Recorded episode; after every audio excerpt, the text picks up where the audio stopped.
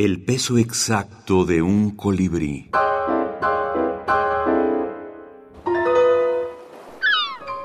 Autores de la minificción.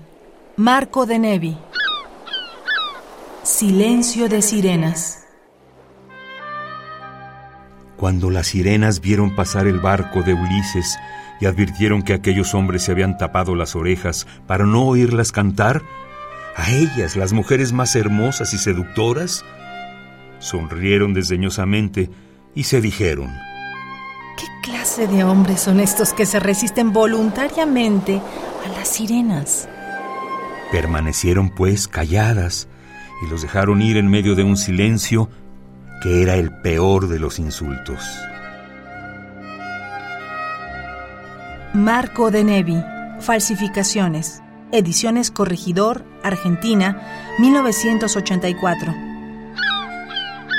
Pues creo que es muy importante para la, o sea, seguramente ahí todo, casi todos los escritores ah, importantes sí han leído estas falsificaciones, porque hay estos juegos, ¿no? Con el Quijote, con la Biblia, con la Divina Comedia o la Odisea, y por ahí, etcétera. Entonces, y además con ciertos temas, ¿no? Por ejemplo, eh, el diálogo de los amantes o la idea de las los aforismos literarios y así las sirenas y demás. Entonces, es un es un es un referente importante porque es, eh, es este libro es un un antecedente, yo creo, de la minificción contemporánea, ¿no?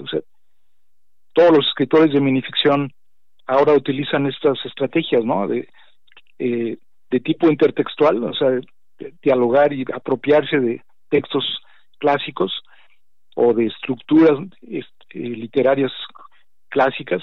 Entonces son textos irónicos, son concisos, son lúdicos. Y en el caso de, de Denevie hay un hay un tono un poco melancólico, ¿no? No es completamente, es como, como la generación anterior a la actual, es un, un tono, eh, hay, hay juego, ¿no? Y hay, ironía, pero al mismo tiempo ah, no son tan lúdicos como, o, tan, o tan, digamos, tan divertidos como, como, como escritores más recientes, ¿no? Pero es un referente necesario. Lauro Zavala, teórico del cine y la minificción.